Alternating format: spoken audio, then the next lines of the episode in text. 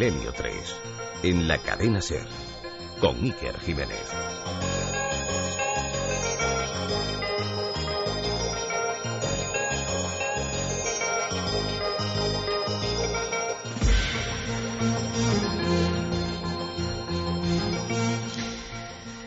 Buenas noches, queridos amigos. Este es un programa muy especial. De alguna forma es el broche a una temporada intensa, a una temporada llena de actualidad. Y esto va a ser un poco un anacronismo, porque este punto no final, punto y seguido, va a ser algo a contracorriente absolutamente. Es más, tan a contracorriente que incluso no va a haber músicas músicas de fondo. Por supuesto, escucháis ahora mismo nuestra querida sintonía, El Dragón de Evangelis. Nos ha acompañado a lo largo de 12 temporadas. Pero en este preciso instante, y como nunca antes ha ocurrido, antes de esta noche, se va a hacer un poco el silencio. El programa Milenio 3 siempre ha tenido músicas de fondo. Los primeros minutos sin ese acompañamiento musical van a ocurrir ahora. Y muchos preguntaréis, ¿por qué?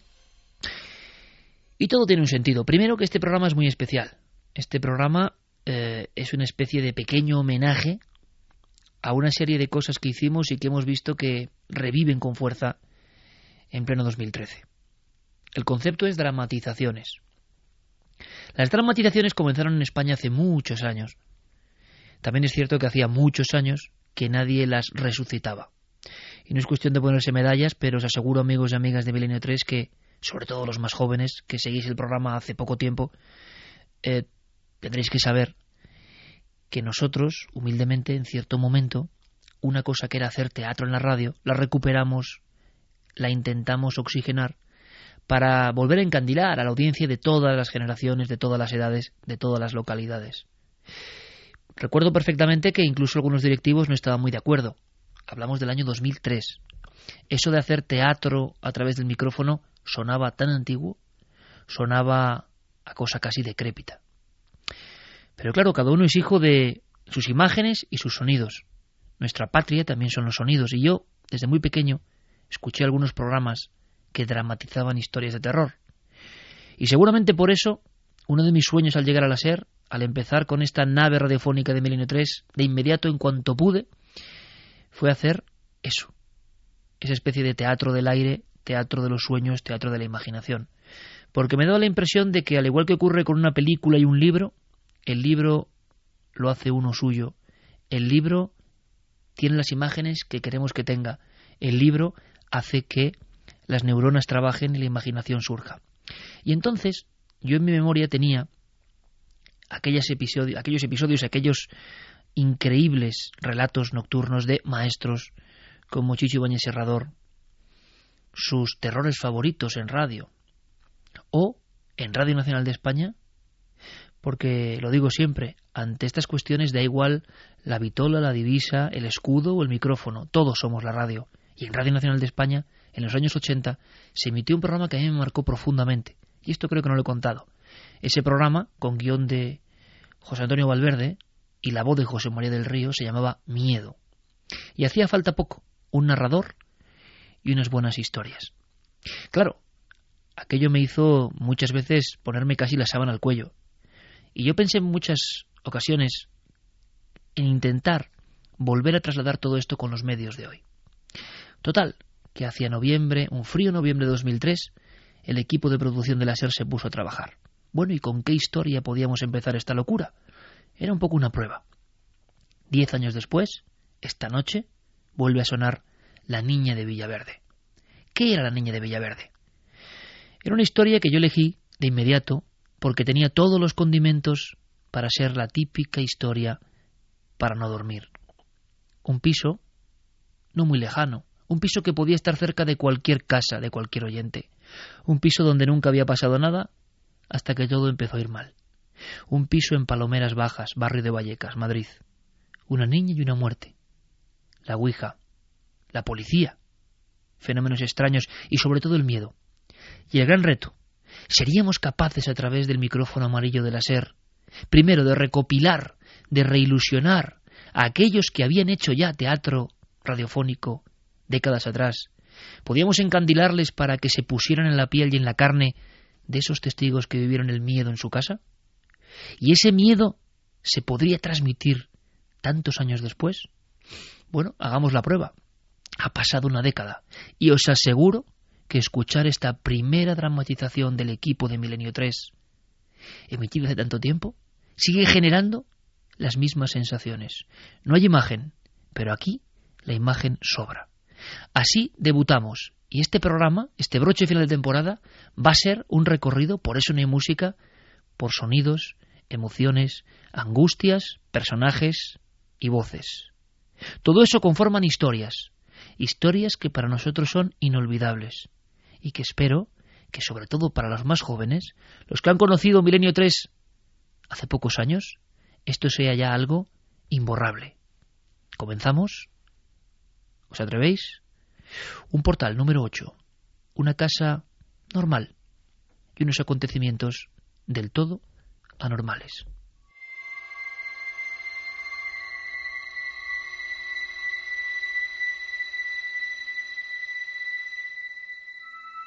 ¿Cuánto tiempo tardará en volver?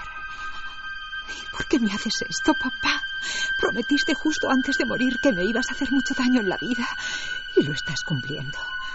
Primero te llevaste a mi Estefanía con solo 18 años y toda una vida por delante. Y ahora esto. Esto no es vida. No es vida, Dios mío. Anda, vosotros id allí y no os mováis. No salgáis al pasillo ni vayáis a vuestra habitación. Esta noche dormiremos todos aquí en el comedor. A lo mejor si estamos juntos puede que esa cosa, esa sombra no nos ataque en este lugar. Ya está otra vez. No deja de llamarme. Ay, Dios mío. ¿Dónde estás, Estefanía? Mujer. ¿Por qué se te ocurriría jugar con ese maldito juego? La Ouija no es un juego, Tranquila, no lo es. tranquila, mujer. Tranquila. No sabes si es la niña la que te llama. Recuerda que hemos ido muchas veces al baño cuando hemos escuchado su voz que salía de allí, pero, pero nunca había nadie. Tranquila. Pero ¿cómo quieres que esté tranquila? Llevamos meses conviviendo con una sombra negra que nos persigue por toda la casa, que nos lanza objetos para matarnos, que se arrastra por el suelo mientras dormimos, que nos vigila por el pasillo, que nos contempla desde cualquier lugar de la casa. Ay, que no nos deja en paz. Y todavía me pides que esté tan tranquila. Mira, mira su foto. Es ella, nuestra Estefanía. Venga, venga, mujer. Deja ese marco y vámonos a dormir. Ya hemos colocado los colchones. Aquí estaremos todos muy seguros.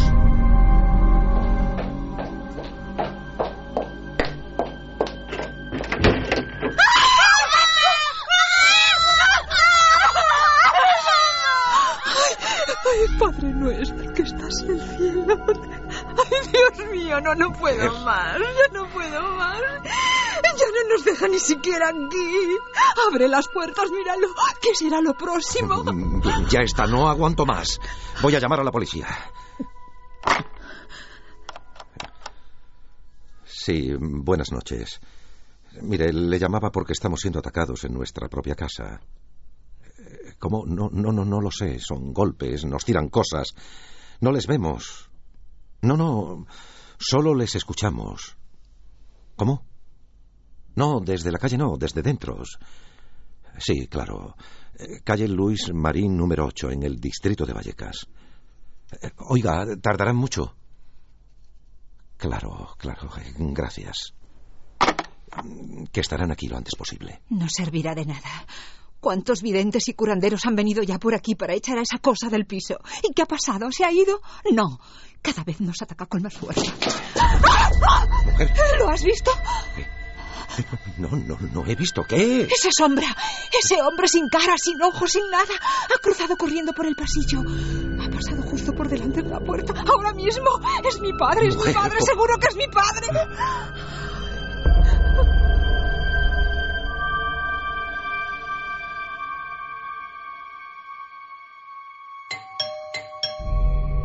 Debe ser la policía. Anda, tranquilízate. Ellos nos van a ayudar, mujer. Tranquilízate. Eh, buenas noches, señora. Buenas noches. Buenas noches. Tranquilízate. Dios mío. Tranquilízate, que la gente nos va a ayudar. ¿Verdad, señora gente? Bueno, lo voy a intentar. Primero necesito que me expliquen. Mire, hace un año murió mi padre en esta misma casa y me dijo que me iba a hacer mucho daño en la vida. Dos meses después, mi niña, Estefanía, la mayor, nos enteramos que jugaba a la ouija esa y es que... Mire, se comportaba de un modo muy extraño.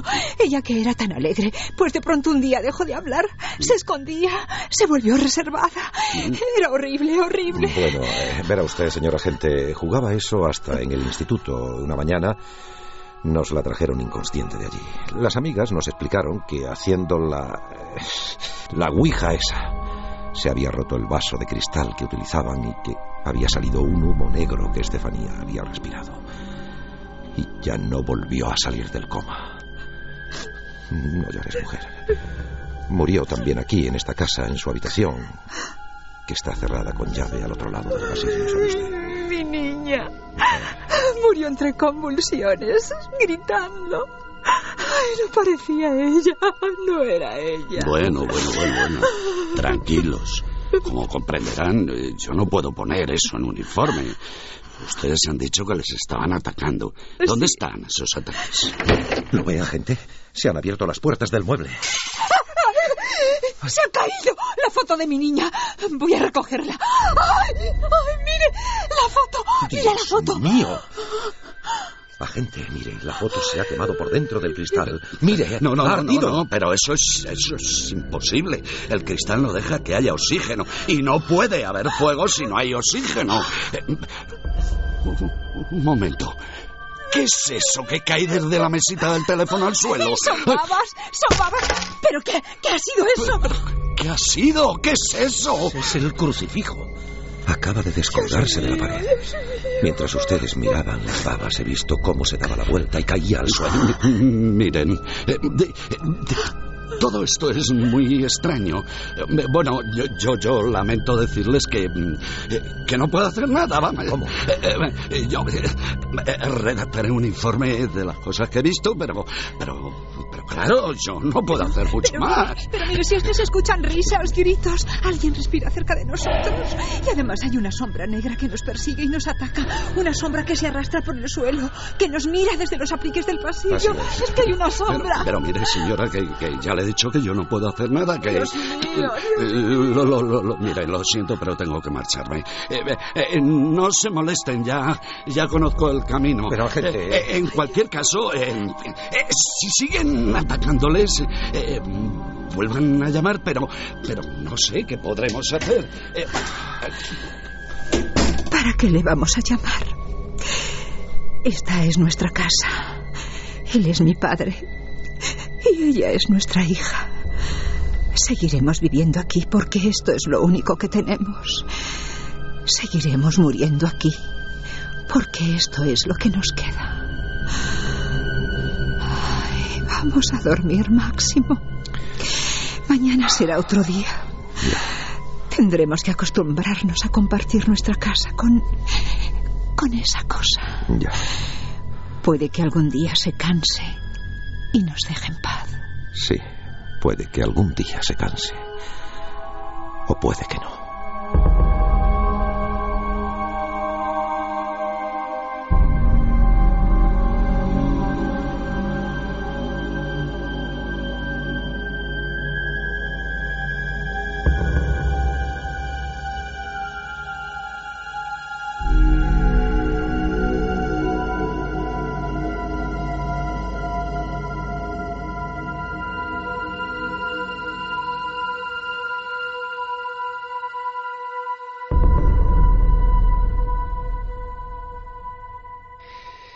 Pues así nació con esta historia, el mundo de la dramatización radiofónica en la cadena SER en Milenio 3. Y os voy a contar otro secreto esta noche, de secretos. Eh, era increíble ver el brillo en los ojos de los actores.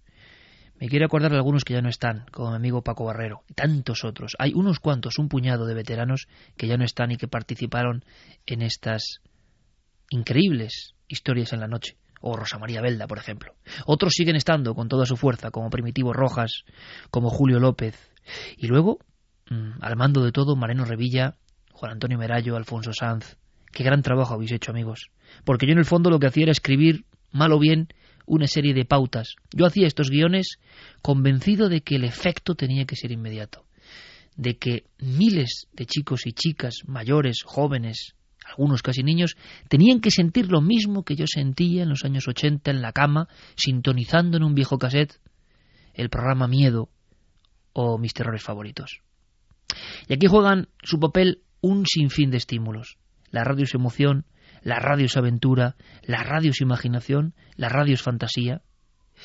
Y el sonido y la pausa y el silencio generan todo eso.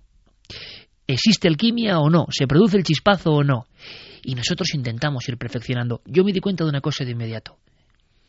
Había cola. Había cola para pedir un papel para las dramatizaciones de Milenio 3. Había disputas honestas entre grandes profesionales que habían visto cómo eso que ya no se hacía se volvía a hacer. Teatro en la noche de la radio. Teatro de miedo, porque las primeras historias evidentemente tocaron ese campo que llega tan hondo. Y entonces me vino para la segunda historia una imagen a mi cabeza, una simple imagen. Casi todas las dramatizaciones las escribí pensando en una imagen. Y veréis, esta es la siguiente. Esto es 1975. Es la década prodigiosa para el misterio y también, por desgracia, para la España negra. Es un tiempo convulso. Hay un lugar en el corazón de Sevilla, un lugar donde cae el sol a plomo, y más en plena tarde del mes de julio. Nadie por los caminos, nadie por las calles, y menos en un cortijo alejado, en un cortijo cerca del pueblo de Paradas.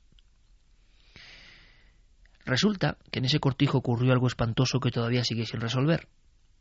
Y resulta que un periodista de sucesos, Paco Pérez Avellán, emocionado con todo lo que estaba ocurriendo, lo llamaban el crimen perfecto, hizo un libro con una portada.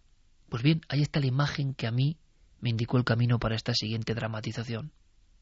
Porque en la dramatización nuestra idea es ponernos en la mente de aquellos que vivieron los hechos. En este caso, los dos guardias civiles hay que imaginarlos sudorosos, llegando en un Renault 4 porque han recibido un aviso de auxilio.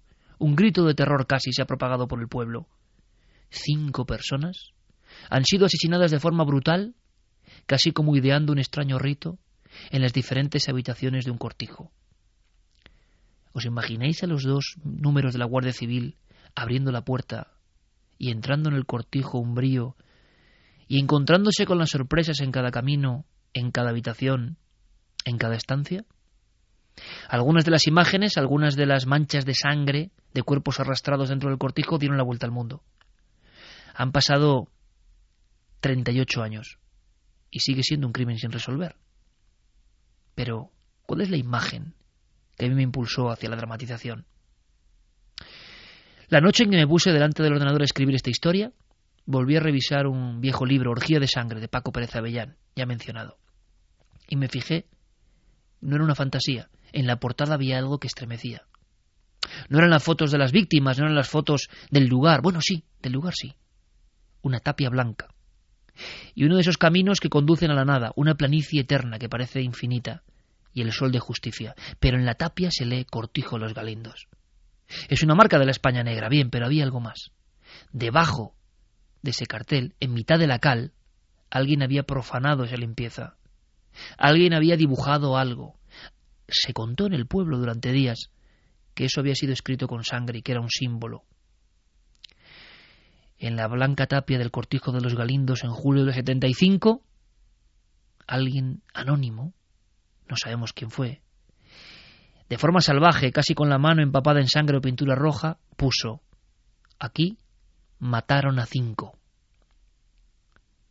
Y esa fotografía en blanco y negro a mí me dejó muy turbado. Y me imaginé la peripecia de los dos primeros testigos que llegaron a un lugar de horror. Un lugar que sigue siendo un expediente X sin resolver.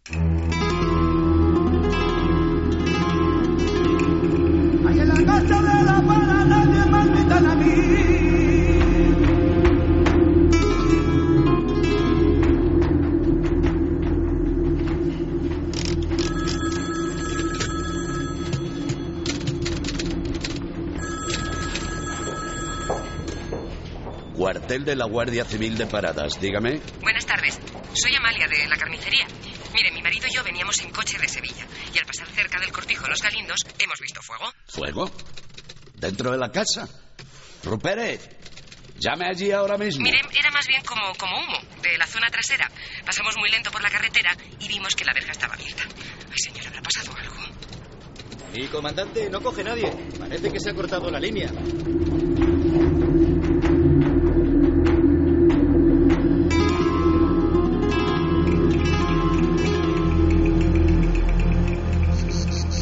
Es la hora de la siesta en el campo sevillano y no hay un alma por los caminos.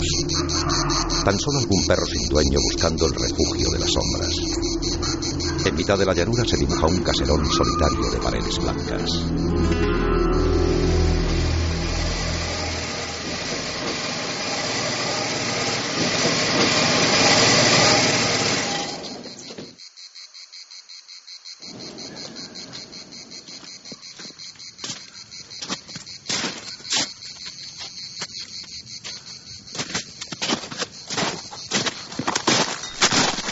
¡Zapata! ¡Zapata!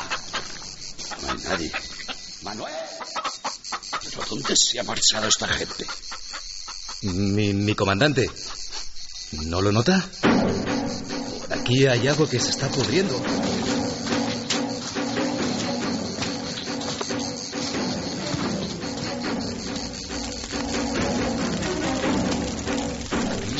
Quemando fardos de paja.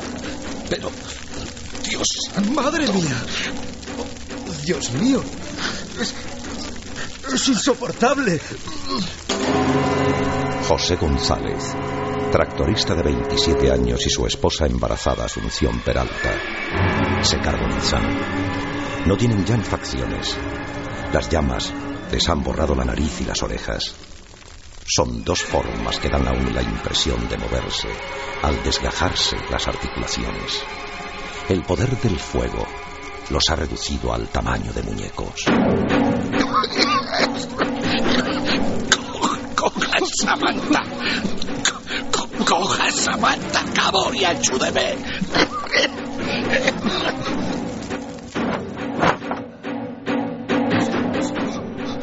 Son José y su mujer. Mira, mira el collar de ella. Dios mío, ¿pero quién ha hecho esto? ¿Quién?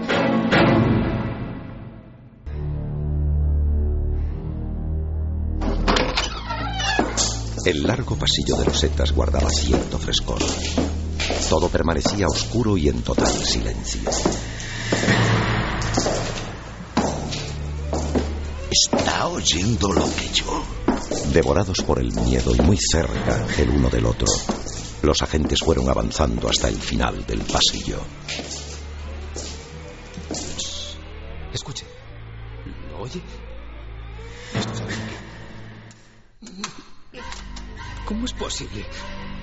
La habitación está cerrada con llave, pero ahí dentro tiene que haber alguien. Espera. Espera, ya no se escucha nada. Pero. Abra. Abra sin contemplaciones que yo le cubro.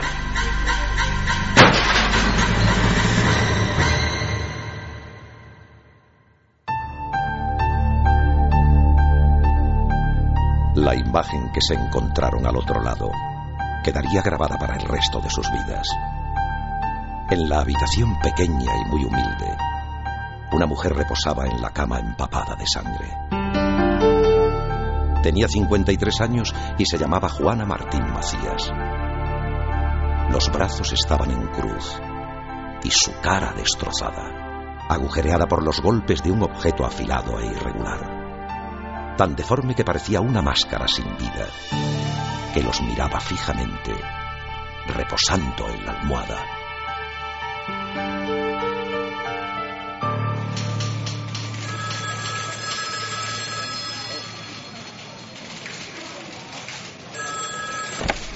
¿Sí? Esto es el Sevilla hoy, sí. ¿Cómo dice? ¿Otros dos cadáveres? Sí, a punto. Uno es Ramón Parrilla, estaba en la parte trasera y recibió un disparo de escopeta a corta distancia, sí. ¿Y Zapata? Entonces debe ser Zapata, que se volvió loco y mató a todos, ¿no? Está claro. Sí, exacto. Seguro que el bandido se ha echado al monte. Esto lo mando para la edición de mañana, claro. Nos he llamado gente de todo tipo. Desde los que dicen que vieron una luz en el cielo hasta los que hablan de un grupo de encapuchados acercándose allí. ya ve qué cosas.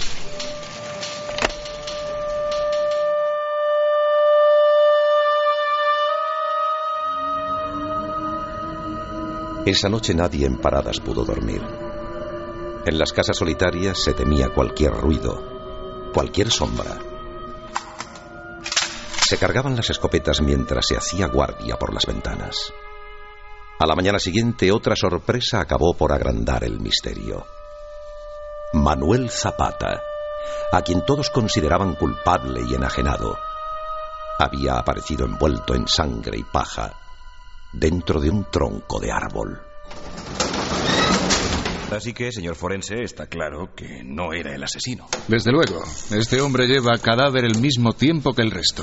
Murió a la vez, eso es seguro.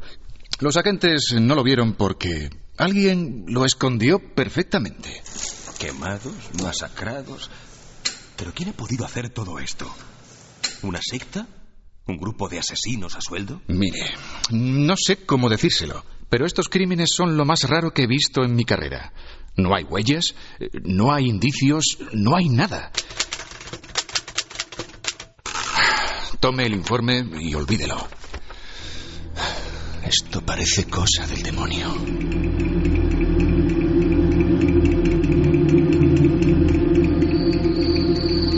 El periodista no hizo caso. Alguien tenía que haber visto algo. Y con esa idea en la mente se aproximó hasta los galindos, con una mezcla de temor y curiosidad. Había luna llena.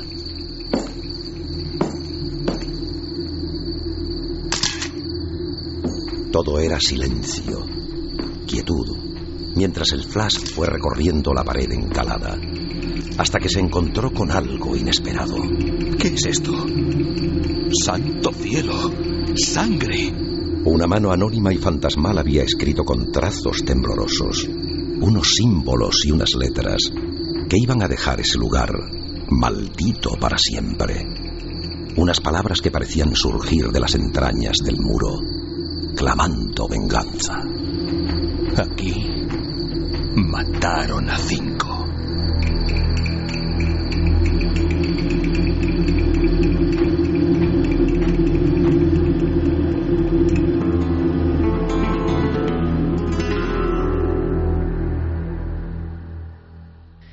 No os voy a engañar, nos divertíamos mucho haciendo estas historias, e imaginando el sobrecogimiento de la audiencia. Y, como el mencionado Chicho Ibañez Serrador, imagino que hasta con un cierto humor vitriólico, pensando en, en los sustos que proporcionábamos, pero nunca con el único afán de generar miedo gratuito. A través del miedo se contaba una historia, a través de la tensión y el suspense se narraban unos hechos que creíamos que eran importantes para el conocimiento de lo que ha sido Mm, nuestro propio devenir como país, con sus secretos, sus misterios, sus mentiras, sus interrogantes. Pero claro, había un personaje, había un personaje, una entidad, una fuerza, que siempre nos ha llamado la atención. Mi siguiente objetivo fue hablar del diablo. Y he comprobado después con el tiempo que cuando se habla del diablo, del demonio, del exorcismo, de Satanás, de Belcebú, resulta que de inmediato la audiencia huye. Y no me extraña, porque estamos sacudiendo la fuerza más sombría, el nombre que queramos, la capa que le pongamos, la cultura disfraza a la entidad, pero la entidad o el mal, sin duda, nadie lo puede dudar, creo yo, a día de hoy, viendo lo que se ve, existe. El mal que posee al ser humano. El mal elevado al cubo en ocasiones ante hechos horribles. Pero a mí me interesaba más que hablar del mal, hablar efectivamente del ropaje del mal, de cómo ese mal se disfrazaba y aparecía en los viejos cuentos españoles, de cómo muchas historias tenían que ver con viandantes solitarios que, sin comer ni beberlo, una madrugada como esta quizá se encontraban con un intruso en el camino y creían que era el demonio. Recuerdo, por ejemplo, en las serranías de Jaén la historia del pastor Carmona. Era un pastor que tenía un rebaño. El lugar era escarpado y una de las ovejas se escapó. Y recuerdo como si fuese hoy cómo me contaban esta historia en la hoguera en el lugar de los hechos. Aunque lugares pudieron haber muchos, porque esta historia se contó por toda la provincia de Jaén. Son historias que se convierten en mitos de su tiempo, son las redes sociales de hace cien años. Se transmiten de boca a oreja. ¿Qué le pasó al tal Carmona? Pues que cuando fue a encontrar su oveja, la vio desvalida, sola, en la noche, extraño, se había alejado, nadie sabía por qué, y la tomó y se la puso prácticamente al hombro, cogiéndola por las patas. Cuando caminó unos metros notó que ese animal que llevaba pegado al cuello, sintiendo su carne, el calor y la lana, pesaba más, y pesaba más, y cada vez más. La escena siguiente que se ha contado a través de generaciones, de la buena gente de Cazorla o de la Sierra Mágina, es que el pastor Carmona arrojó, asustado, aquel gran peso muerto. Entonces la oveja medio se incorporó y oyó una voz proveniente del animal que decía peso Carmona. La historia contaba que aquel pastor salió huyendo como alma que lleva el diablo, nunca mejor dicho, y que era Satanás quien había venido a recogerle por algún motivo. Es curioso en Lequeitio, ni más ni menos, se cuenta la historia del peregrino, del penitente solitario, un anciano que se aparece a Chile, un atalayero, un vigilante de los barcos del Cantábrico. Es la noche y le pregunta por el monte Oiz. Esta historia se cuenta hace un siglo, y el monte Oiz también es un lugar de dolor por otros motivos, y un lugar de desastre. Total, que Chili, el fornido atalayero vasco, va acompañando al anciano que, que emite un extraño sonido al caminar. Hay algo que no sabe bien qué es Chili, pero que le alerta. La figura enjuta, delgada, un capuchón que tapa su cara. Y van los dos caminando y se da cuenta de que el peregrino no es antiguo delante de las pocas ermitas que quedan hasta el monte Oiz. Es más, en algunas de ellas evita el camino y da un atajo. ¿Qué clase de peregrino es ese que que se aleja de la cruz? La historia termina como imagináis.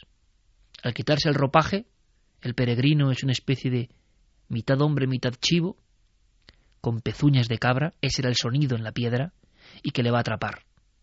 No lo consigue porque Chili, que era un hombre religioso, acabó refugiándose en una de las ermitas, y parece que el diablo no podía entrar allí. Lo mismo se cuenta en Cuenca, donde incluso quedó la zarpa del demonio, que la gente todavía casi venera o se sobrecoge ante ella, con una historia similar. Es decir, hay muchos cuentos, ficciones que vienen de algún lugar, que se cuentan, valga la redundancia, en torno a las apariciones del maligno en la noche.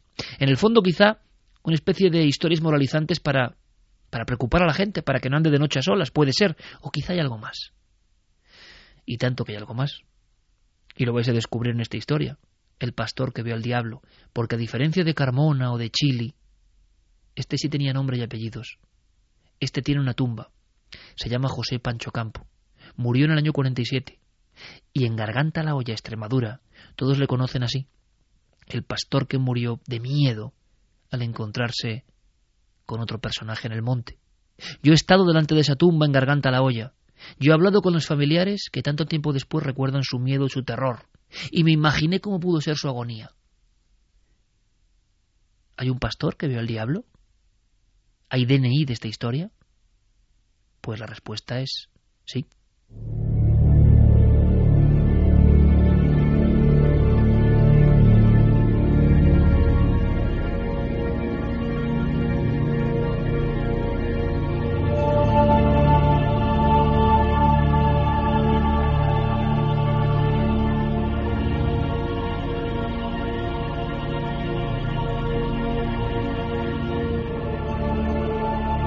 José Pancho Campo se muere. Es ya casi un cadáver sobre la cama, pero no deja de contar la historia que le ha atormentado durante todo este tiempo. Vi al demonio, padre. Vino a por mí aquella noche. Y ahora... Ahora lo noto cerca. In nomine Pater, Filii y Spiritus Santo. No siga con aquella historia, José. No se atormente más. Ya le dije que fue una alucinación, una fantasía. El demonio.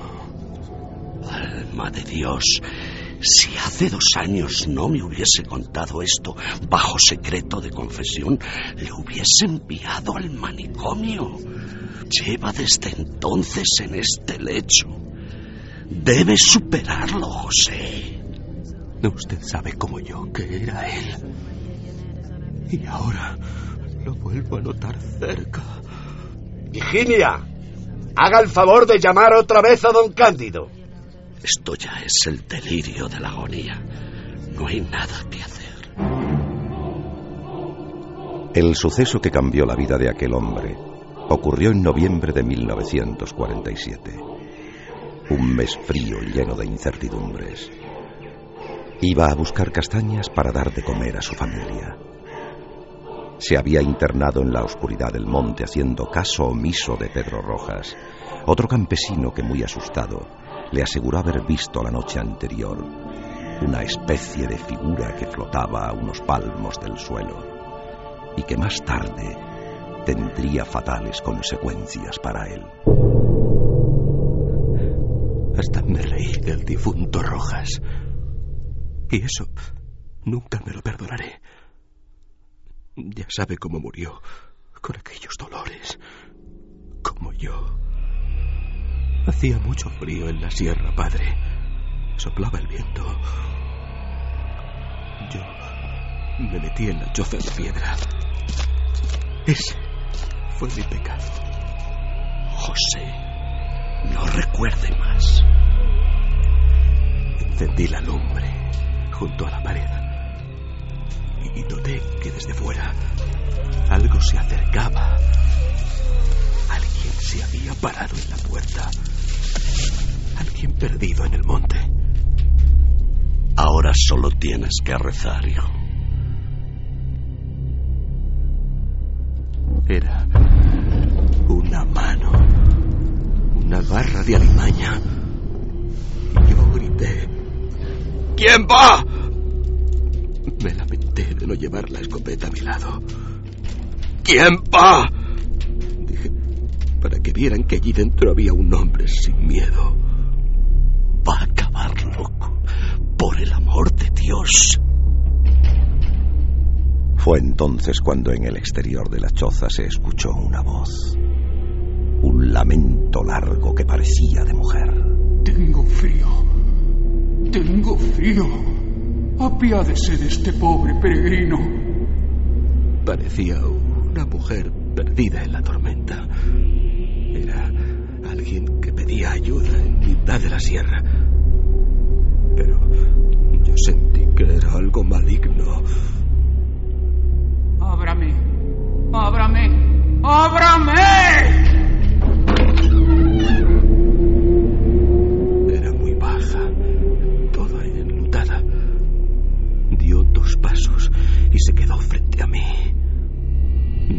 Se me doblaban las rodillas.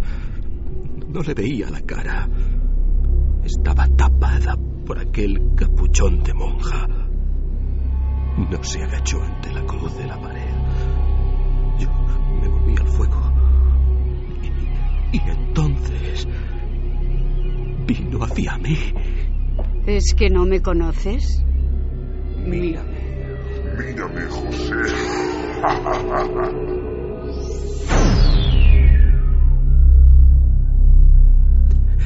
Pedí al Señor para que me salvase. Vi las dos patas bajo el faldón. Eran patas de chivo, padre. Las patas de un chivo. No tenía ojos, ni nariz, ni orejas. Pero se reía. El diablo se me reía, padre. Vi su boca encorvada. Me agarré al crucifijo cómo retrocedía, como si aquello le quemase. José Pancho tenía la cara amarillenta y alargada. Los ojos se habían ahuecado hasta hacerle parecer una calavera. Y a pesar de todo, en un supremo esfuerzo, seguía recordando ya casi al otro lado de la muerte aquella historia secreta. ¿Dónde está el médico? Este hombre se nos muere. José, pese la cruz. bese la cruz en el nombre de Cristo. No la veo, padre. Quiero luz. Protéjame con la cruz. Démela. Démela, padre. Acárrala fuerte, hijo. Padre nuestro que estás en los sea tu nombre.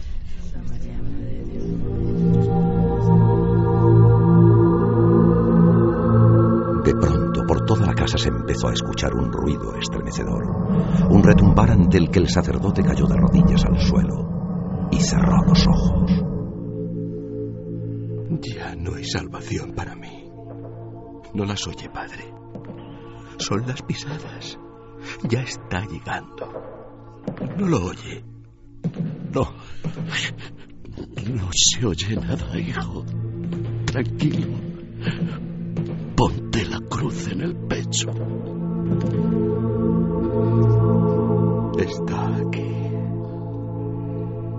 Está aquí. La muerte había llegado como una exhalación, como un viento frío que hubiese cabalgado a lomos de aquel ruido. Un minuto después llegó sudoroso el médico. Don Cándido, por fin, Dios santo, este hombre acaba de morir. ¿Cómo ha tardado tanto? Tranquilícese, don Manuel. He tenido un percance. ¿Se ha quedado así? Sí, sí, ya lo ve. Con los ojos en blanco y esa sonrisa horrible. ¿Es un rigor mortis tan extraño? ¿Decía algo? No, no, nada. ¿Verdad, Higinia? Por cierto, ¿acaso ha ocurrido alguna otra desgracia ahora mismo? No lo entiendo, don Cándido. Casi atropello a Sor Lucía ahí abajo. Ha sido un milagro que no haya hoy dos muertos. ¿Sor Lucía? Pero, pero no es posible. Hace ya tres días que marchó a Cáceres. ¿Dónde la vio? Bueno, es la única religiosa que pasa por esta aldea.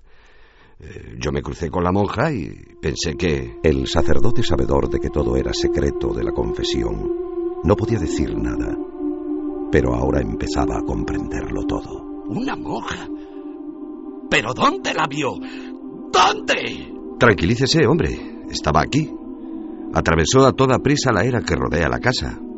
La vi con las galas negras, como huyendo de algo. Dios mío. Me salió en el camino y caí con la cabalgadura. Le grité, pero no se volvió. Caí de bruces. Y mire cómo me ha quedado el maletín. Dios mío. Dios mío. ¿Pero qué le ocurre, don Manuel? Don Manuel. Don Manuel.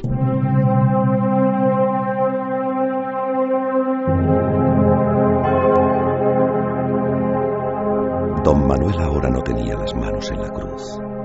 Se las apretaba contra el pecho. Su cara había empalidecido al instante. Sabía que iba a ser la tercera víctima de aquel secreto, de aquellas visitas diabólicas.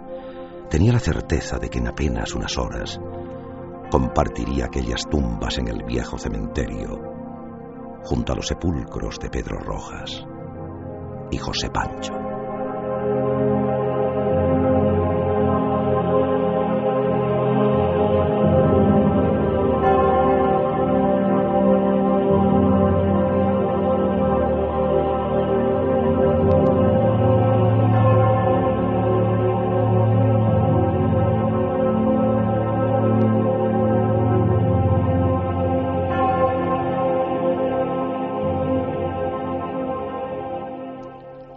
Sabéis que desde niño he perseguido, casi como si fuera un sueño o un anhelo, el enigma de los ovni. El enigma de los ovni que cuando uno va profundizando en él a lo largo del tiempo se da cuenta que hay de todo, de todo lo imaginable dentro de esa carcasa. Lo que eran ángeles ayer o demonios anteayer, hoy pueden ser extraterrestres y mañana serán otra cosa holográfica, desconocida, que ni comprendemos. En el fondo, la constante visita de algo o alguien que hace comprender al ser humano su infinita pequeñez, que no controla todo lo que pasa en este planeta Tierra, que aunque se cree el dueño de todo sigue habiendo fuerzas, enigmas, avisos, sincronicidades, profecías, avisos, que nadie sabe de dónde vienen, pero que parece que vienen de otro lado. de lo que algunos físicos cuánticos de primer nivel llaman realidad velada. Todos nos afanamos y quizá pasemos a la otra orilla sin acabar de entender, solo raspando, solo pasando por encima de ese concepto otra orilla o realidad velada. Pero de él parecen surgir también muchas historias que nos aterran, otras que nos sorprenden y otras que nos hacen soñar. No todo va a ser negativo. Aunque en este caso, en la siguiente historia que vamos a escuchar ahora, en este especial de dramatizaciones, como cierre la duodécima temporada de Milenio 3, sí que el miedo también tiene su posición. Privilegiada, porque en las primeras historias era un componente que yo creía básico. Luego, como veréis a lo largo de la noche, también nos fuimos a la historia, nos fuimos a la biografía, nos fuimos a la religión, nos fuimos a cosas mucho más hermosas. Pero yo tenía muy impregnado mi cerebro y mis neuronas de aquellas emisiones de miedo y quería ver si era capaz de repetir el proceso, el chispazo. Total, me enteré de inmediato de que la CIA, ni más ni menos, 30 años después, desclasificó un documento, así empecé esta historia, un documento en que pedían al gobierno franquista todavía, a la dictadura de aquel tiempo, información. Pero no era una información cualquiera, era una información sensible. ¿De qué se trataba? Ni más ni menos que uno de los altos mandos de esta agencia de inteligencia requería a nuestro Ministerio del Aire información sobre una serie de acontecimientos ocurridos entre el 20 y el 21 de marzo de 1974. Al parecer en Sevilla y Cádiz, dos personas bien distintas, a la misma hora, habían recibido el susto de sus vidas.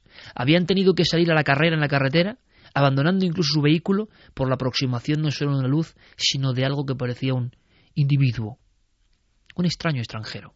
¿Qué era eso? ¿Sería un experimento? ¿Sería un prototipo? ¿O había algo más? Nada de eso sabía Maximiliano Iglesias, un transportista de Lagunilla, Salamanca, en plena Sierra de Béjar.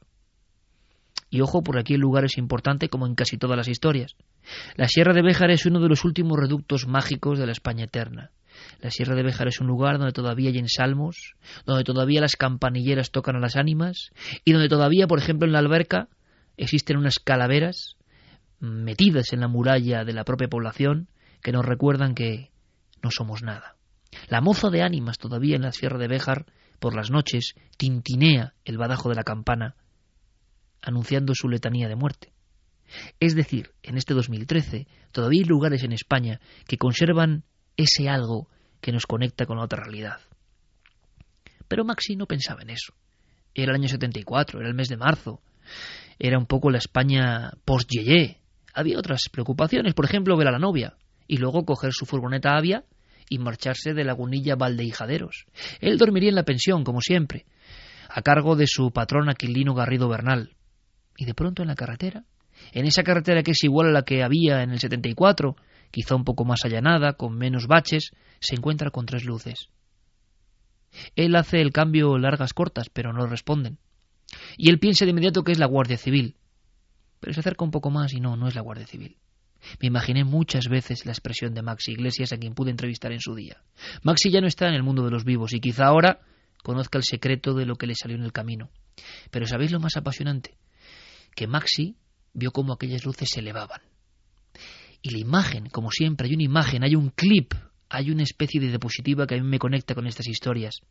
Pues Maxi, esa noche en la pensión, solo me lo imaginé, meditabundo, sentado en la cama, sin poder conciliar el sueño, se preguntó si esas luces que le habían salido al paso podrían ser los ovnis de los que tan frecuentemente hablaba la prensa regional. Los periódicos hablaban de ovnis. Y entonces él tuvo un pensamiento.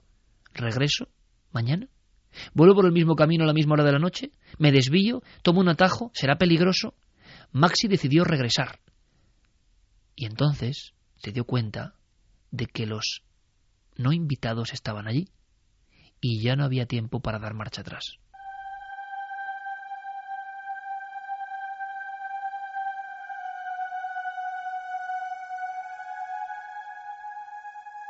Aquel día el telediario abrió su tercera edición con una noticia sorprendente. Un viajante de comercio de Sevilla había sido perseguido por un misterioso artefacto. Dos destacamentos militares de la base de Morón de la Frontera se han desplazado hasta la carretera de Castillo de las Guardas para analizar las huellas calcinadas por el objeto volante no identificado. En la zona todo es confusión y temor. En el único bar de Lagunilla, un pequeño pueblo de la provincia de Salamanca, se había formado un considerable revuelo. Yo os digo que ayer se vieron dos luces como esas cerca del paso de los lobos. Las vi con mis propios ojos. Yo te creo. Mi difunto padre vio uno de esos cerca de Béjar, en pleno día. Si hasta Atanasio, el médico, debió encontrarse con un demonio de esos hace un par de semanas. Está claro, patrona, pero ¿de dónde vendrán? ¿Qué, qué querrán de nosotros?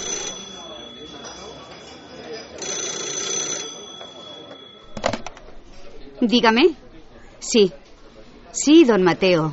Claro que anoté su pedido. Sin falta el chico sale para allí. Muy bien. Eh, seis cajas. Eso es.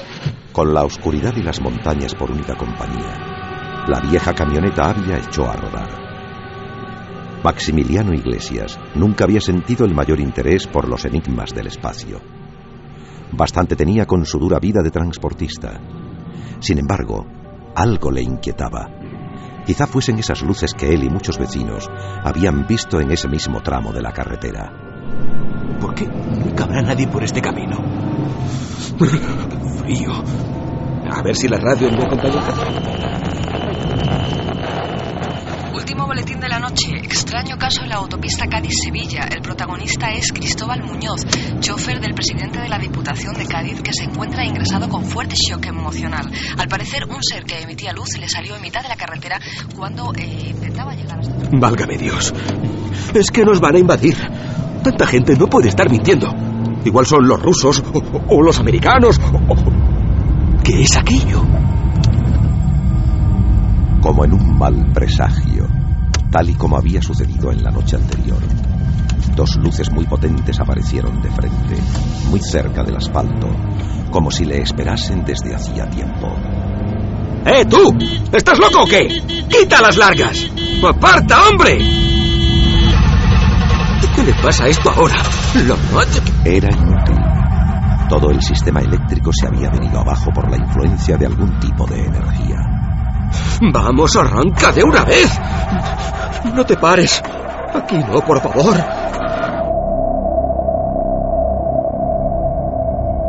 La soledad era absoluta. A un lado los barrancos y precipicios, y al otro, esperando al final del camino, aquellos objetos posados en mitad de la carretera. De pronto, todo su brillo se apagó como tragado por la noche, y algo comenzó a moverse. ¡Santo cielo! ¿Quiénes sois? ¿Quiénes sois? No obtuvo respuesta, pero eran tres. Tres hombres muy altos. Demasiado para tratarse de seres humanos. Se habían girado al percibir la presencia de la camioneta. Y uno de ellos le estaba señalando y había comenzado a subir la cuesta. ¡Socorro! ¡Socorro, ayúdame! ¡Socorro! ¿No hay alguien ahí? ¡Que alguien me ayude, por favor! ¡Por favor, que alguien me ayude! Corrió hasta que no le quedó aire en los pulmones. Cuando miraba atrás, veía cada vez más cerca la silueta de aquellos gigantes. Caminaban a grandes zancadas y al mismo tiempo unas voces desagradables y metálicas sonaban por toda la sierra.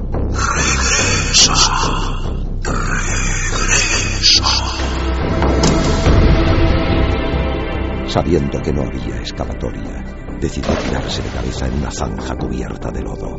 Allí, asomando justo la cabeza para respirar, vio avanzar a uno de aquellos espectros que iba rastreando entre los matorrales, como buscando a su presa. Entonces comprobó cómo iban enfundados en un traje de una sola pieza, del que solo asomaba un rostro blanco y envejecido, con ojos tan inexpresivos que parecían los de un muerto. Es la hora del regreso.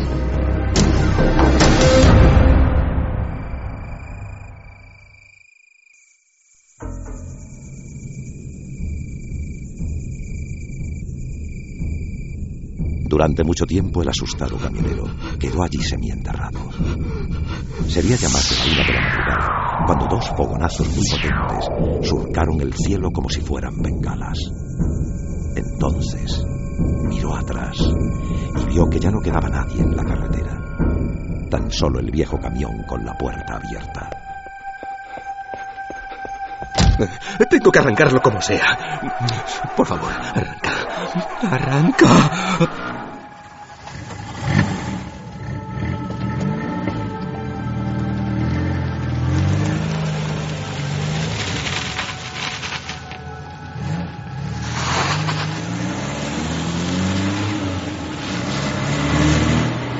A la mañana siguiente, miembros de la Guardia Civil inspeccionaban la zona. Dos científicos excavaban y analizaban cada una de las piedras carbonizadas.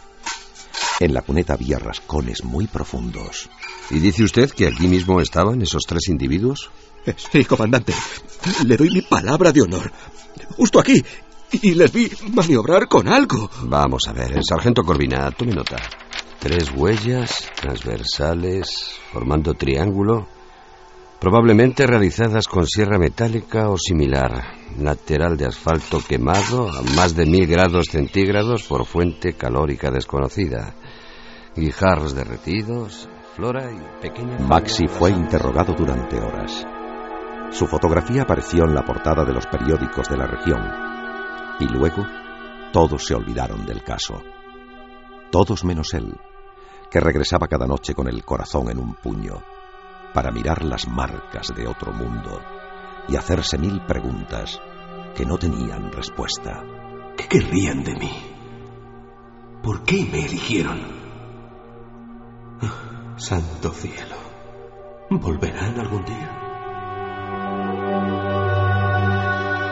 Es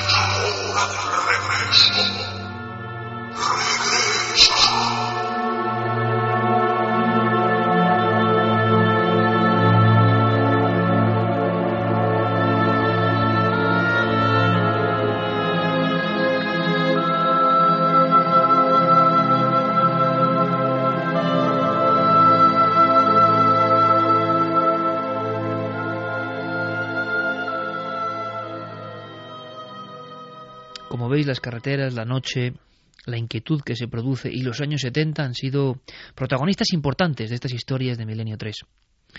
Mm, yo evidentemente tenía una especial ilusión por plasmar los casos preferidos, los que yo había investigado, aquellos en los que había visto incluso el miedo de los testigos en sus ojos, que había sentido eso que me sigue interrogando, que me sigue llamando y que me sigue sorprendiendo después de toda una vida dedicada a estos temas. Cuando alguien te cuenta algo y tú sabes que te está contando la verdad y lo está haciendo con una impresión, con un impacto, como el de aquellos que saben que han vivido algo excepcional que quizá nunca vuelvan a vivir. Y a veces la experiencia es agradable y a veces es todo lo contrario.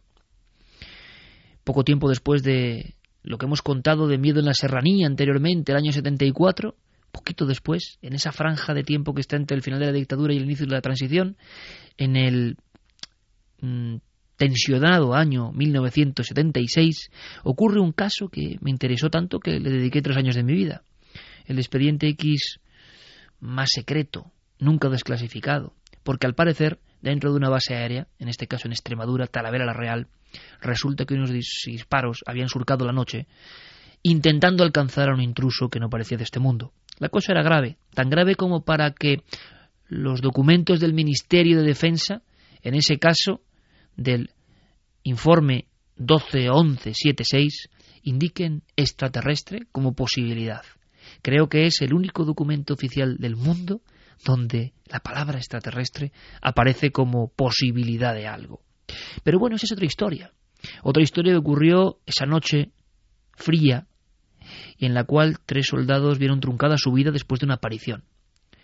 Pero yo investigando allí una y otra vez, me enteré de que no era la primera vez que aparecía algo en la base aérea, que en la mismísima Tapia, junto a la carretera, la vieja Nacional 5, había habido otras historias, se hablaba de una portuguesa atropellada, y se hablaba incluso de alguien que se quitó la vida porque aquellos aparecía en la noche.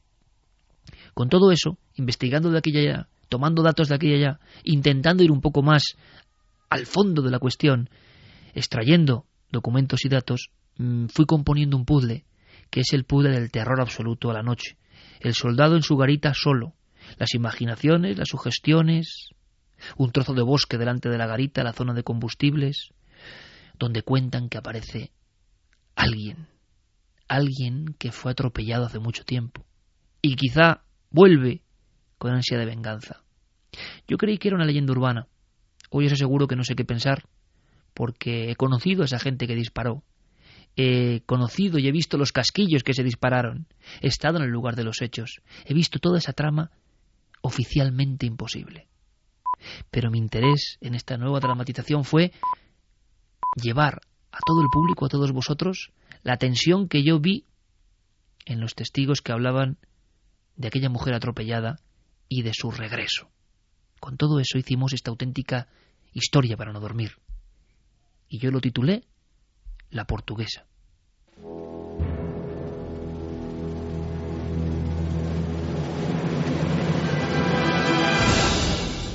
¿Has visto eso? ¿Qué? ¿Qué ha pasado? ¿Qué pasa, Antonio? Mujer, ¿no te has dado cuenta? Estaba allí, junto al árbol. ¿No lo has visto? Voy a dar No, déjalo, déjalo, no sigas. Por favor, vámonos, vámonos de aquí ahora mismo. Pero, mujer, yo he visto algo ahí que... Que he dicho que nos vayamos de aquí, por el amor de Dios, ¿no me estás oyendo?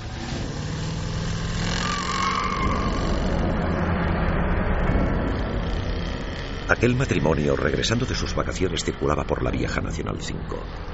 Eran ya cerca de las 3 de la madrugada, y ambos, aunque solo fuera por una fracción de segundo, habían visto lo mismo.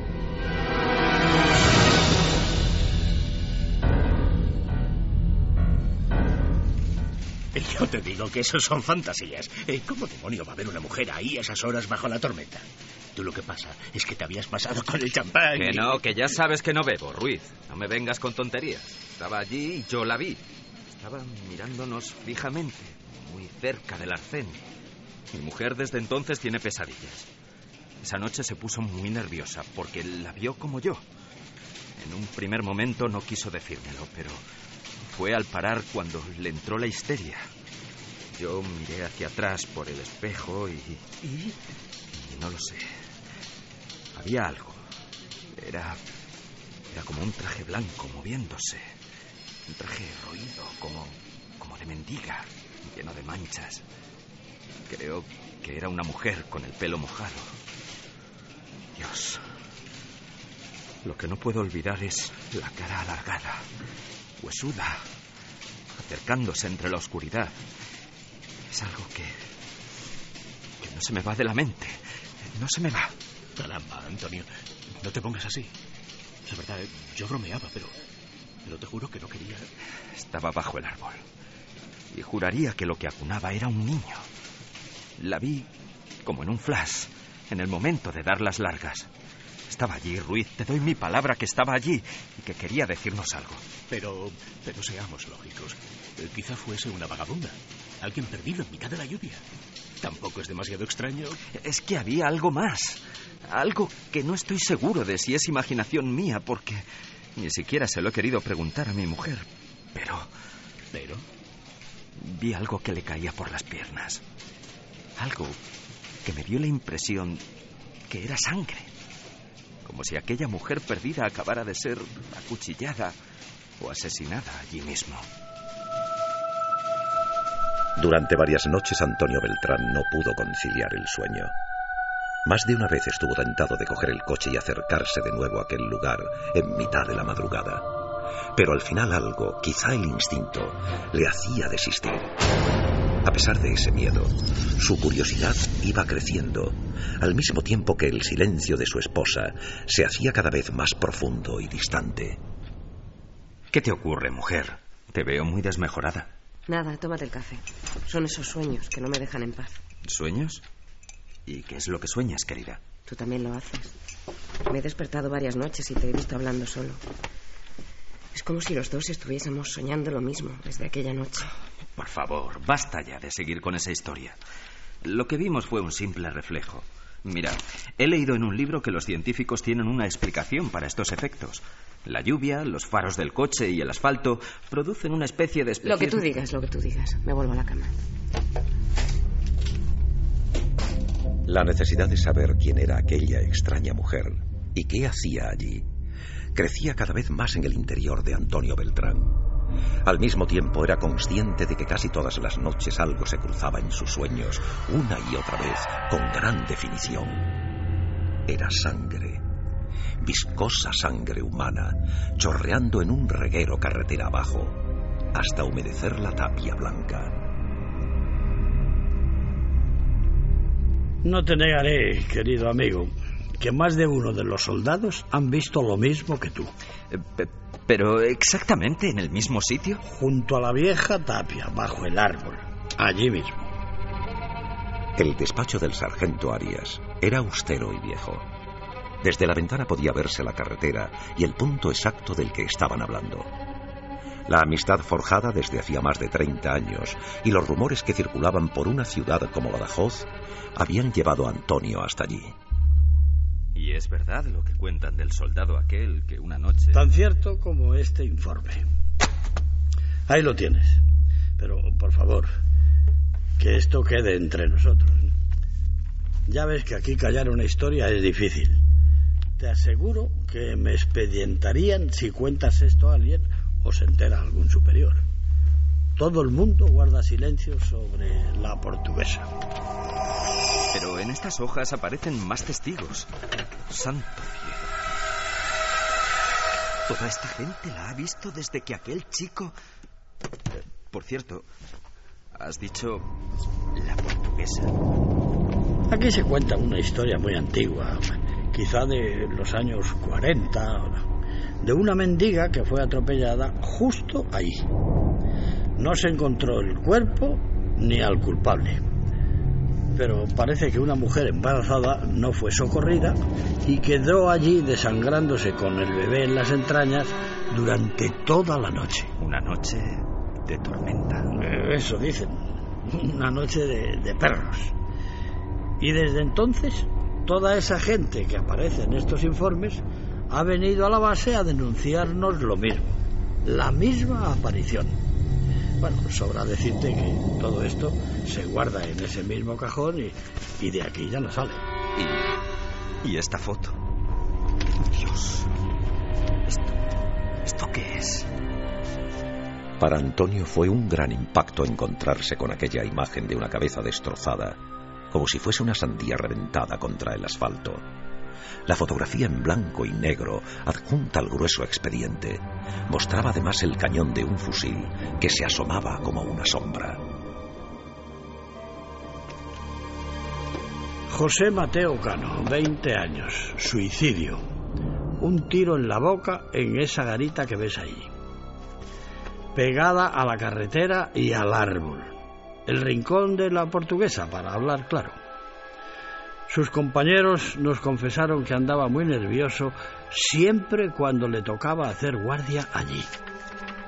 A alguno le había hablado de un sonido como, como una risa que poco a poco se hacía más audible y que salía desde los arbustos del otro lado de la carretera. Al parecer, una de esas noches, llegó a ver la figura de la mujer con el traje manchado y como flotando, una mujer mayor con una sonrisa, algo que iba avanzando en su dirección. Así hasta que... Así hasta que se descerrajó un tiro en la boca. ahí lo ves perfectamente. Y lo grave es que no ha sido él. Desde el mismo momento en que se construyó esta instalación militar, ha habido gente que la ha visto.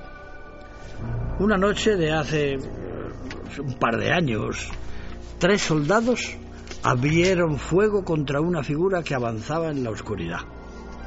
Y justo antes de aparecerse, también habían escuchado un misterioso sonido, como, un llanto.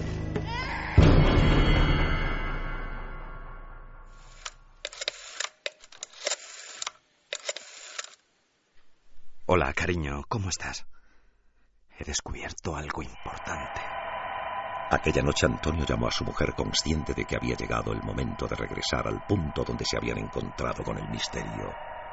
Ella, llorando, se negó e insistió en que no lo hiciera, como si tuviera un terrible presentimiento. Pero la determinación de aquel hombre ya era total. Pasadas las dos de la madrugada, decidió dejar de recorrer la carretera en un sentido y otro puso el vehículo en una especie de camino vecinal, casi a la sombra de un árbol. apagó los faros y el motor, y en mitad de la negrura echó los seguros de las puertas. No era capaz de poner pie a tierra. Y ahora se pone a llover. Dieron las tres de la madrugada y aferrado a la cámara de fotos que sostenía entre las manos, con el fin de demostrar que lo que había visto era real, siguió vigilando cada palmo de terreno con los ojos muy abiertos y casi pegados al parabrisas. El viejo árbol sin hojas, la tapia, el arcén. ¿Qué es esto? Parece un niño. Encendió las luces estremecido. Había sentido algo después de escuchar esa voz. ¿Qué está pasando? Al dar las largas y enfocar el viejo muro, se dio cuenta de algo muy extraño. En la parte inferior estaba surgiendo algo parecido a una mancha, una oscuridad, una sombra húmeda que poco a poco se iba haciendo más grande. Y entonces las tenazas del miedo, del más profundo terror, le hicieron arrancar el coche. Arranca. Arranca. Era inútil. El motor estaba completamente ahogado y él a punto del colapso. Empujó la puerta con todas sus fuerzas para salir, como si algo interno le dijese que tenía que alejarse a toda costa de allí. Lo intentó varias veces, pero... ¡Ábrete! ¡Ábrete, maldito! ¡Ábrete! Fue entonces al mirar por el rabillo del ojo, cuando sintió un frío subiendo por cada uno de los huesos de su columna. Fue entonces cuando se quedó rígido como una estatua. Notó una respiración.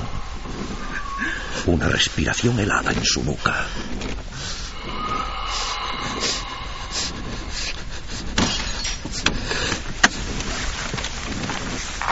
¡Socorro! ¡Ayuda! ¡Socorro! ¡Socorro!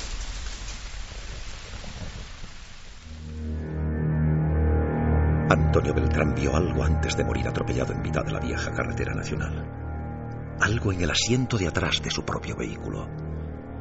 Algo que sobre las tres de la madrugada de aquella lluviosa noche de 1978 había entrado en el coche sin abrir las puertas, que estaban cerradas con seguro. Algo que muchos llamaban la portuguesa.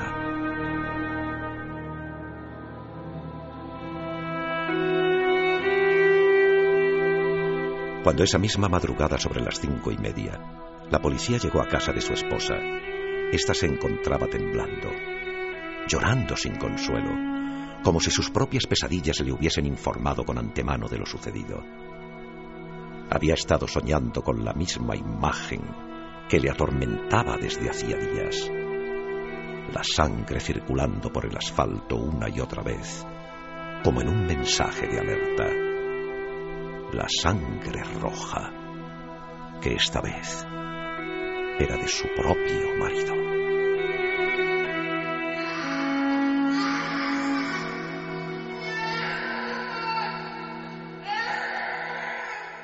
Pero no todo van a ser historias de terror, y lo vais a comprobar. Nos sumergimos en la historia, en la historia con mayúsculas. Nos sumergimos en biografías, intentamos indagar en torno a grandes personajes de todos los tiempos, aprender en torno a escenas que han cambiado nuestro mundo e incluso a recordar algunas cosas que siempre quedaron entre dos mundos o entre dos aguas. Hace poco lo recordaba en Milenio 3. Hubo un extraño, un extraño programa en la televisión española que se emitía para los niños en aquella televisión un poco experimental y realmente vanguardista que nosotros vimos, que tuvimos la suerte de crecer con ella, que era Planeta Imaginario salieron unas marionetas y daba un aspecto todo eso bastante bizarro y bastante tenebroso. Y yo tengo grabada en la mente la imagen de la aparición de dos niños con dos caretas eh, grandes, desproporcionadas, dentro de una cueva. Ahora sé que estaban contando la historia de los niños verdes de Banjos. Yo tendría unos diez años o ocho años al ver aquella emisión de Planeta Imaginario y no lo he podido olvidar. Y he comprobado a través de las redes sociales, a través de los contactos con este programa, que vosotros tampoco. Lo bonito es que a partir de esta noche todo esto resurge y todo esto se escuchará una y mil veces. La historia es la de una cueva. La historia es la de un pueblo que no sabemos bien cuál es su nombre. Oficialmente Banjos. Oficialmente un sitio donde nunca pasaba nada. Lo que pasa es que luego la investigación nos ha llevado a intentar indagar en torno a pueblos deshabitados, esos pueblos donde no queda nadie, solo el recuerdo, donde aparece la escuela, con los pupitres, y ya no hay clases, ni maestro, ni sonidos. Banjos puede ser uno de ellos. Se cuenta que, al finalizar el siglo XIX, todo el pueblo, el notario, el sacerdote, el médico, asistieron a algo asombroso. La aparición de dos niños que aseguraban venir de otro mundo lejano, que tuvieron que aprender a hablar y que hablaban de un sol perdido en algún tipo de sistema desconocido. ¿Por qué los niños verdes? Porque tenían prácticamente esa coloración. Médicos han intentado estudiarla leyendo la verdad e intentando arrojar también al mismo tiempo una solución biológica.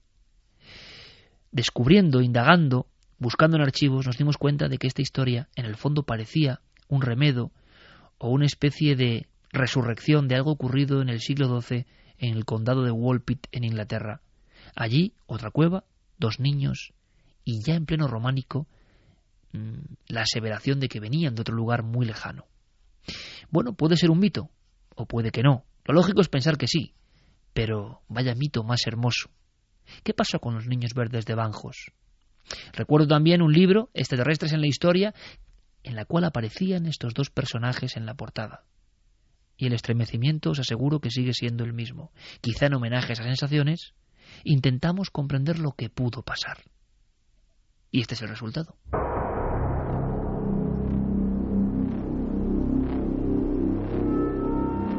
Una tarde de enero de 1887 ocurrió algo en un pequeño pueblo de la Sierra de Béjar. Algo que a pesar de que la aldea hace tiempo que ya no existe, se sigue rumoreando en la voz quebrada de los vecinos de la comarca.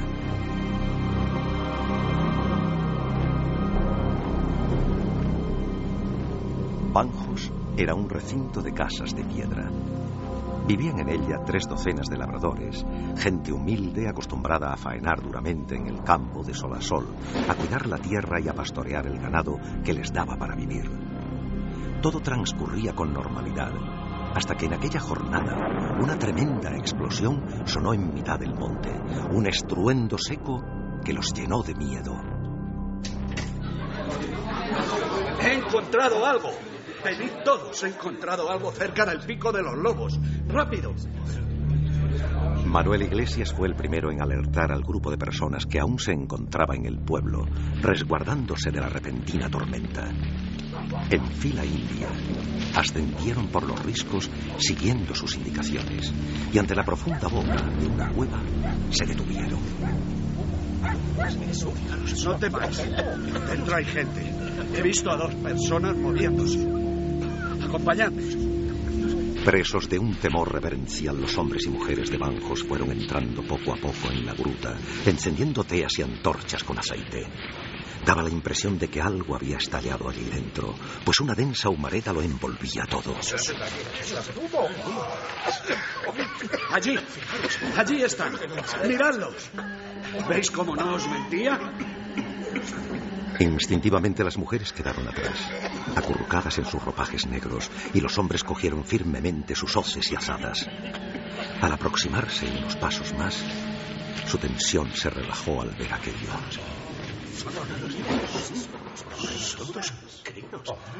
Eran tan solo dos niños, los que agarrados de la mano temblaban de miedo al final de la cueva. Estimados amigos, eh, jamás me he encontrado con un caso semejante. Esto es inaudito. Por un lado no sé cómo actuar y, y por otro pues, me avergüenza llamar a mis superiores. Pero ¿quién iba a creer que nos está pasando esto? Que suban esos dos niños al despacho. Don Ricardo Calvo, juez de paz de la comarca, no podía dar crédito a lo que le contaban. Sabedor de la seriedad de aquellas gentes, no dudó en citar a los dos misteriosos muchachos encontrados tras la explosión dentro de las entrañas de la Tierra. Pero... Pero esto es increíble. Virgen Santísima. ¿Quiénes sois? Cuando el alguacil llevó a las dos criaturas ante el orondo juez, este estuvo a punto de caer de bruces al suelo por la impresión. Detrás de las dos enigmáticas figuras, el campesino Manuel Iglesias sonreía ufano. Eh, como yo no le mentía a don Ricardo. Ve cómo es verdad todo lo que le dije. Esto. Esto no puede ser. ¿Qué clase de pigmentación es esa, alguacil? Hemos restregado y frotado con jabón y no se va. No hay manera. Los ha examinado don Cristóbal durante horas. Si lo desea, le mando llamar. Ahora mismo. ¿Y vosotros, pequeños? ¿De dónde habéis venido? ¿Acaso no, no sabéis hablar? Efectivamente, aquellos dos niños no podían pronunciar una sola palabra. El tono verde de su piel y sus ojos grandes del mismo tono habían sorprendido al viejo médico que subió las escaleras mesándose los cabellos. Don Ricardo, esto parece obra de magia. Los muchachos, excepto por su color, son igual que cualquiera de nuestros chicos. El de la derecha es una niña y el de la izquierda un niño. Exteriormente son idénticos. La boca es como la nuestra. Eso sí, le informo de que no han querido probar bocado hasta que uno de mis ayudantes trajo unos tubérculos y judías. Eso es lo único que han ingerido. ¿Se tratará de alguna misteriosa enfermedad, don Cristóbal? Imposible. En todos mis libros no vienen unos síntomas de este tipo. Además, no tienen huellas dactilares. Miren, miren sus dedos completamente lisos. ¿Y se ha fijado en la extraña ropa que portan? Los dos niños, que aparentaban unos siete u ocho años, vestían sendos monos plateados de una pieza, brillantes, sin aberturas, cordeles ni cremalleras, algo que en aquellas tierras jamás se había visto. ¿De dónde habéis venido, muchachos? La pregunta la repitieron día y noche sin obtener ninguna respuesta de aquellos que, ingiriendo solo unas pocas verduras, miraban con sus grandes ojos extrañados todo lo que sucedía a su alrededor sin soltarse de la mano ni por un momento. En el pueblo, mientras tanto, había un auténtico debate. Tendríamos que informar a la autoridad provincial. Es nuestro deber. No sé. Creo que lo más aconsejable es mantenerlos aquí y estudiar su anomalía. Si denunciamos su presencia, jamás volveremos a verlos. Por increíble que parezca, fueron pasando las semanas y llegó la primavera.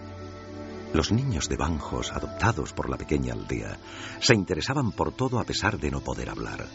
Sentían curiosidad ante todo lo que les rodeaba y observaban atentamente a plantas, animales y personas. El 21 de marzo respondieron por vez primera a la gran pregunta. Y lo hicieron a su manera, en mitad de la pequeña plaza del pueblo, señalando al cielo, apuntando con sus manos a la inmensidad de las estrellas, como queriendo indicar el lejano lugar de donde procedían.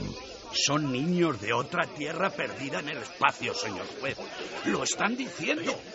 A lo mejor llegaron en un cometa de esos. Esto es tan extraño. ¿Y cómo llegaron hasta esa cueva de la sierra?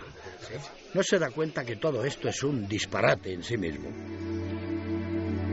Cuentan que aquella misma noche los dos hermanos, venidos de alguna parte, sonrieron por vez primera. Sus dientes pequeños y blancos asomaron a través de sus labios verdes y finos. Quizá querían agradecer el buen trato de aquellas nobles gentes que siempre, cada tarde, les traían agua y verduras, pues aquella parecía ser la única dieta que aceptaban. A eso de las doce de la noche, subieron al pico de los lobos con todo el pueblo tras ellos. Llegados a la boca de la cueva, los dos chiquillos cogieron una rama y dibujaron en la tierra, como queriendo dar a entender un mensaje en clave. Trazaron un círculo y otros tres más pequeños alrededor. ¿Lo ve, señor juez? Eso significa, a mi parecer, que proceden de un mundo lejano que posee tres soles. Esto es maravilloso. Pero, ¿os vais a marchar? ¿Nos vais a dejar aquí? Quizá, amigo Manuel, su misión ya ha terminado. Han observado nuestros trabajos, nuestra alimentación, nuestro rudimentario modo de vida. Seguro que han tomado buena nota de todo y ahora deben terminar su trabajo. Yo, yo no quiero que os marchéis. Os queda mucho por ver. No os vayáis, amigos. A las palabras sinceras de Manuel Iglesias, el hombre que los encontró, los niños de Banjos respondieron de un modo distinto. Sonriendo se acercaron a él y le pusieron la palma de la mano en la frente durante unos instantes. El noble campesino estaba afligido de emoción. Eso debe ser un saludo de despedida en su planeta. Un adiós y un agradecimiento. ¿Lo ve? No puedo ir con vosotros. No me podéis llevar a vuestro mundo. A las súplicas de Manuel los chicos no quisieron responder. Por una vez a ellos también les cambió el rostro, como si hubieran sentido una gran tristeza al dejar aquel lugar que por más de dos meses había sido su hogar. Agarrándose de nuevo, los dos diminutos amigos entraron lentamente en la cueva, una gruta de la que de pronto comenzó a salir humo. Solo un grupo, aun temiendo que hubiese una nueva explosión, se quedó allí a la misma entrada del pico de los lobos. Pasados unos minutos, se escuchó un estruendo que los obligó a tirarse cuerpo a tierra.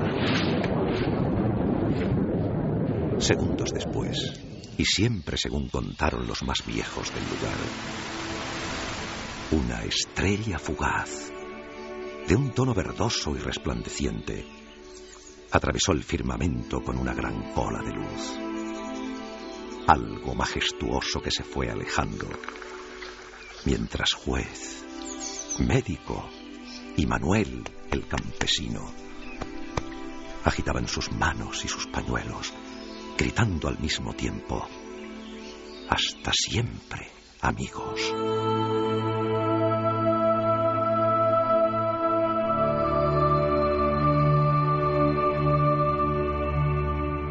Varias generaciones y familias de la abrupta Sierra de Béjar han contado a sus nietos esta increíble historia. Hoy, por desgracia, ya no quedan ni siquiera aquellas viejas casas de piedra. Banjos ya no existe y es solo un recuerdo en los antiguos libros. Sin embargo, parece que todavía algo raro ocurre cada cierto tiempo en la gruta del Pico de los Lobos. Hay quien dice, aunque no se ha podido comprobar, que cada 21 de marzo, justo el día que nace la primavera, un humo misterioso emerge de las entrañas de ese lugar. Un humo en el que muchos, hablando muy bajo y guardando el secreto, aún recuerdan la historia de aquellos dos niños que llegaron del espacio